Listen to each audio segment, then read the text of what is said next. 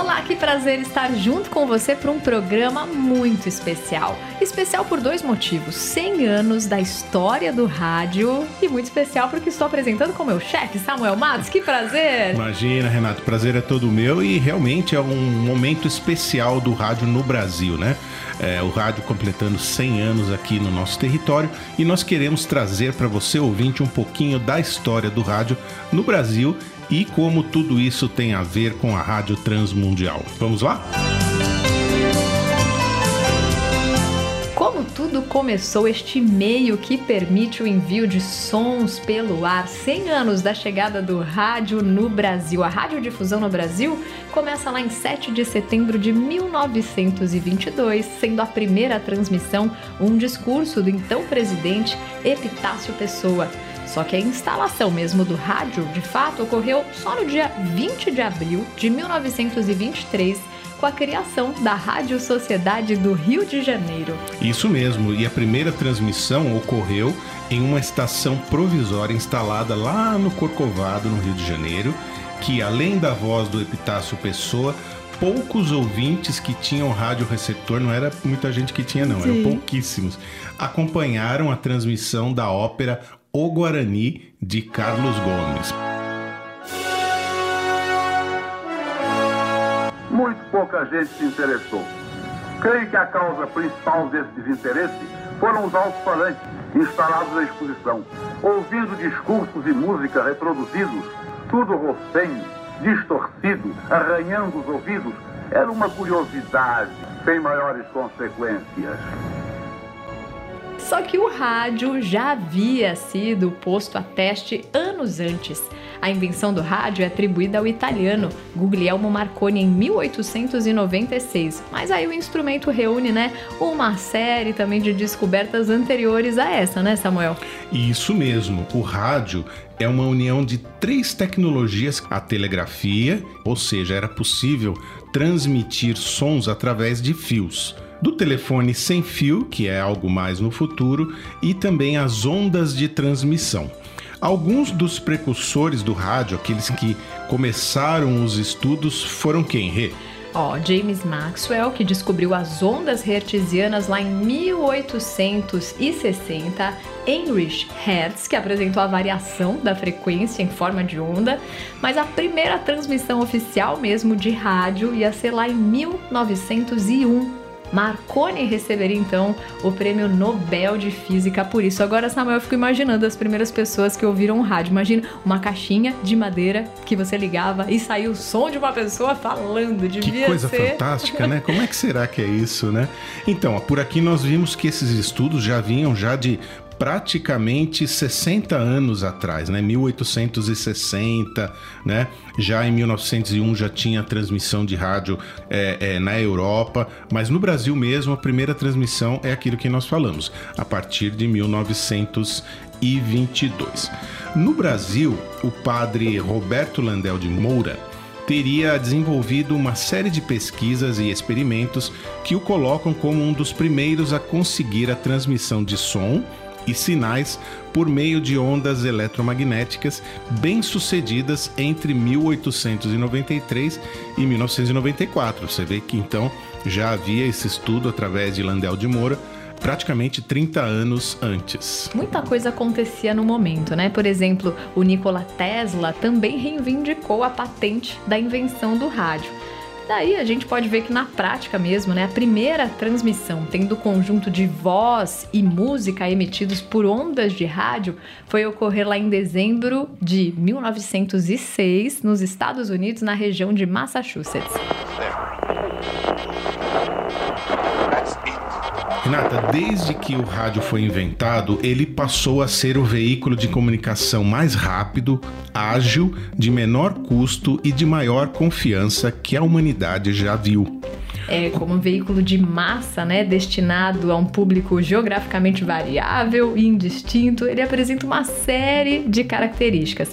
Por exemplo, a oralidade. Ô Samuel, nessa época né, que a gente estava falando, você falou que já era bem difícil as pessoas terem rádio, tinha que ter bastante poder aquisitivo. E a questão da leitura também, né? Era muito incomum que todos fossem letrados, Sim, né? Sim, o número de analfabetos era muito grande, não só no Brasil, como no mundo todo.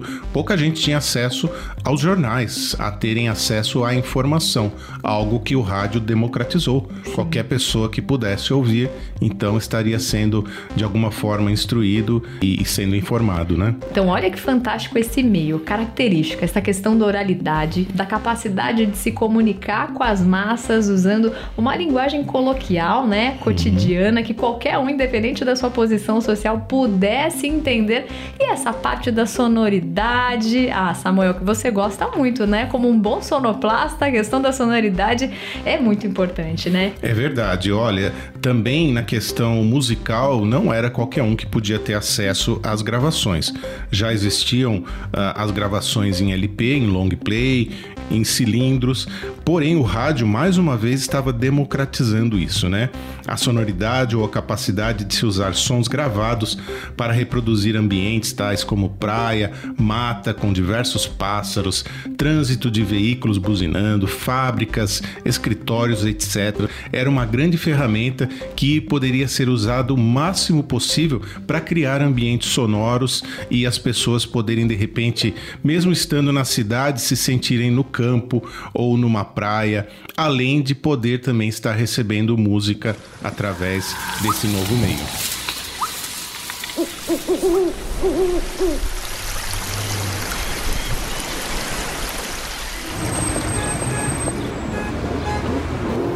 Eu imagino o poder que isso tem, porque uma vez que você não tem a imagem, você tem que brincar muito com os diversos recursos sonoros para a pessoa se sentir dentro de uma história, de uma transmissão, de uma notícia. Bom, além de tudo isso, a instantaneidade que a gente falou, o rádio é capaz de transmitir informações sobre fatos ocorridos quase que na mesma hora, né? Mantendo aí sua audiência bem informada sobre o que acontece e mesmo que venha de um local muito distante, uma pessoa de outra parte do mundo pode saber o que está acontecendo. Você imagina, Renata, como que nessa época algo que acontecia, por exemplo, na Europa, é, quanto tempo demorava para chegar essa informação aqui no Brasil, né? E, e, o rádio democratizou isso, o rádio era instantâneo, o, a pessoa falava lá do outro lado do mundo e as pessoas podiam ouvir aqui algo que estava acontecendo, algo de importante que estava acontecendo, né? Dispersão ou difusão coletiva, uma determinada ou uma importante informação poderia ser transmitida rapidamente, chegando a um grande número de pessoas, como por exemplo, um serviço de utilidade pública oferecido pelas autoridades, um acidente, um terremoto, um vulcão. E finalmente a portabilidade nos veículos, nos celulares ou em pequenas caixinhas compostas por uma bateria em um receptor embutido a um baixíssimo custo. É possível assim ouvir as transmissões do rádio hoje em qualquer lugar. Olha, eu acho que até hoje, depois de 100 anos do rádio aqui no Brasil, muita gente tem dificuldade de entender como uma coisinha pequena pode emitir sons. Bom, e aqui o objetivo é levar as boas novas do Evangelho de Jesus a toda língua e nação. E através do rádio isso pode acontecer, né? Onde não chegam os nossos pés, o rádio tem chegado, porque não há fronteiras para as ondas retesianas chegarem. Então, como a gente comentou, povos indígenas têm recebido o evangelho através dessas caixinhas pequenas de madeira e outros tantos em qualquer parte do mundo recebido através do celular e de tantas outras maneiras. Isso mesmo, Rê. E a Transmundial então se aproveitou de toda essa tecnologia que o rádio oferecia, essa instantaneidade, esse poder de alcance para propagar o evangelho. E nós vamos contar agora um pouquinho do início das transmissões da nossa co-irmã Trans World Radio, passando pela história da Rádio Transmundial do Brasil. This is Trans World Radio. Acompanha comigo, ouvinte. Ó, a TWR, ou Rádio Transmundial Internacional, nasceu do chamado do missionário Paul Fried para evangelizar a Espanha E para isso, ele utilizou uma pequena estação de rádio localizada em Tanger, no norte da África, com suas antenas apontadas para os ouvintes do território espanhol. Bom, se você ler o livro da Rádio Transmundial, você vai entender que até o fato de estar localizado ali no Tanger, no norte, foi provisão de Deus, né? E aí as ondas de rádio chegavam àquele país sem nenhum impedimento. Exatamente. Então, o objetivo desse missionário era levar o evangelho para a Espanha e ele se utilizou de uma estação do outro lado do Mediterrâneo para poder transmitir o evangelho através do rádio para a Espanha. This is the evangelical voice of Tangier. Mas é, como que nasceu então a Transmundial do Brasil, Rê? No Brasil, antes do nascimento da RTM, como você já conhece, né? O potente transmissor da TWR, que era localizado lá na ilha de Bonaire, no Caribe, a gente tem ouvintes que acompanhavam dessa época, já transmitiu seus programas em português aqui para uma boa parte do território brasileiro. E tem muito ouvinte que lembra desse período, quando ouvia desde as antenas localizadas lá. Sim, é verdade. É um potente transmissor localizado na ilha de Bonaire, ali no Caribe, transmitia diversas línguas, né? É, dentre elas o português, para o Brasil e assim muitos ouvintes podiam é, escutar essas transmissões, as boas novas do Evangelho que eram transmitidos pela TWR de Bonaire. Diretamente da ilha de Bonaire, nas Antilhas Holandesas, o paraíso dos pescadores, esta, amigo ouvinte, é sua emissora Rádio Transmundial. Então, antes de a gente ter uma antena aqui em território nacional, os nossos ouvintes já poder, podiam receber a programação na sua própria língua materna. E lá no final dos anos 60, irmãos da Igreja Batista Alemã e a Igreja Evangélica Livre Menonitas aqui em São Paulo deram início à produção de programas em português. Conta mais como é que era esse pequeno estúdio. Bom, inicialmente em um pequeno estúdio localizado nos fundos da capela da Igreja Batista Alemã em São Paulo. Isso enquanto o prédio localizado na rua Épiro, onde nós estamos hoje, era erguido. Após a inauguração do prédio que nós estamos hoje, apropriado para comportar os modernos estúdios e equipamentos, os programas eram produzidos, gravados e enviados para a estação da TWR em Bonaire, e uma outra dezenas de emissoras, AM e FMs, espalhadas pelo território brasileiro, também transmitiam. Imagina que logística, né, Samuel? Saía daqui, ia para lá, voltava pra gente, mas na década de 90 teve uma revolução que ocorreu porque aí os nossos programas puderam acontecer aqui mesmo e serem transmitidos daqui mesmo do Brasil.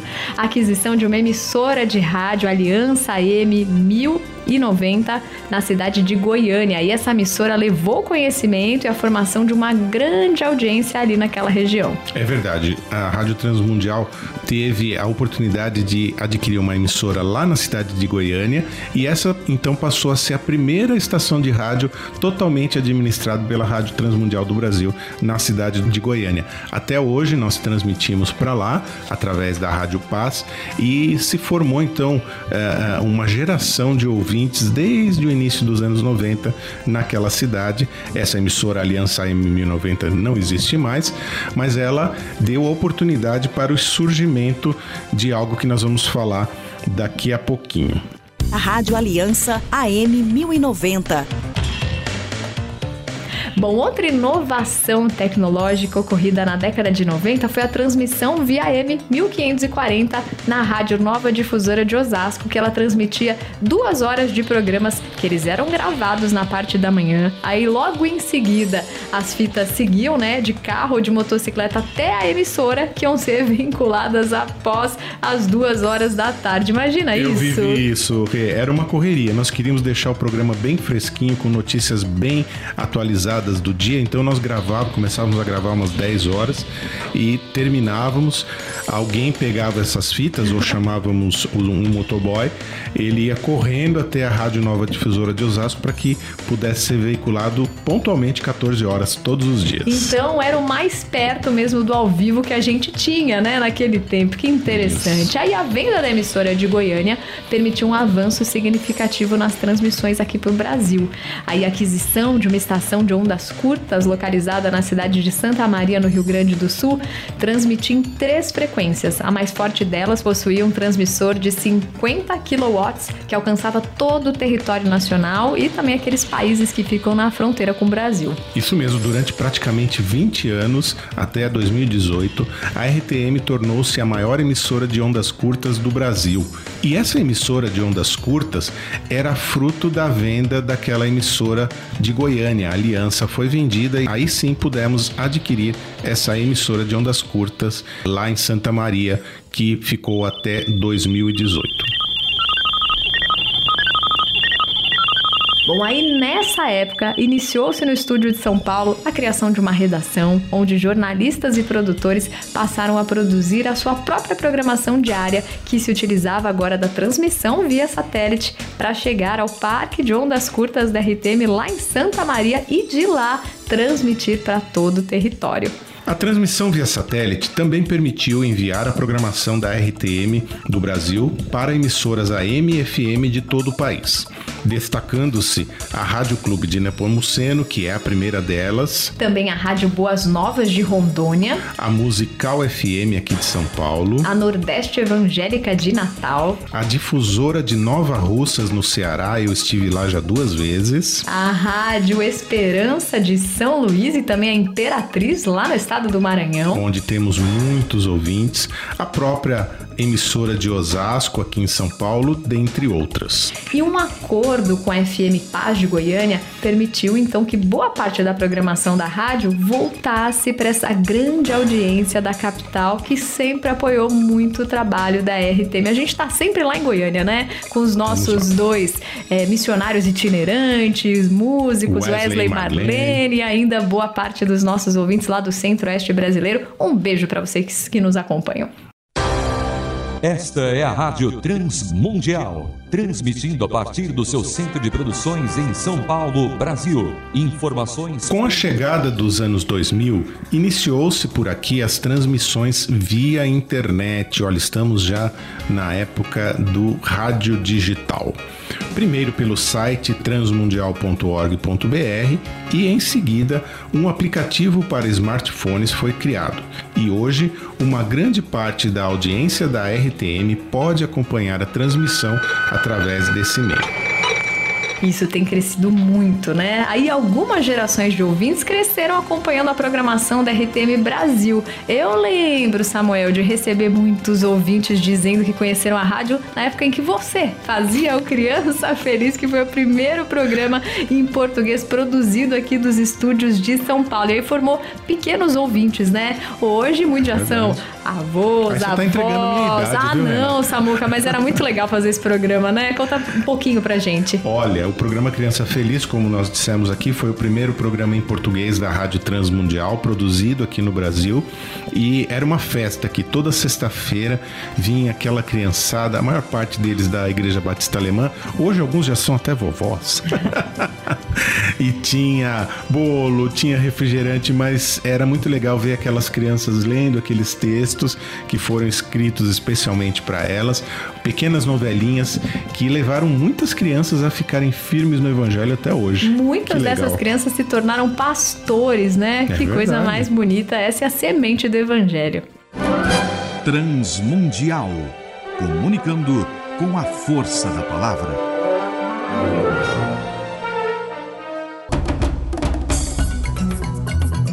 Esta é a Transmundial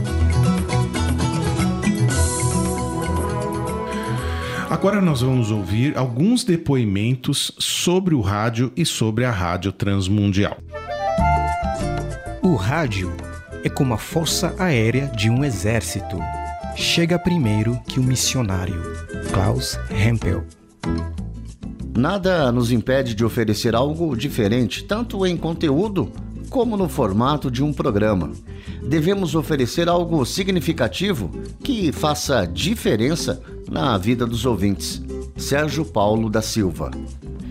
É como um amigo, está sempre por perto para uma conversa informal. A solidão vai embora. Experimente o rádio. Samuel Matos.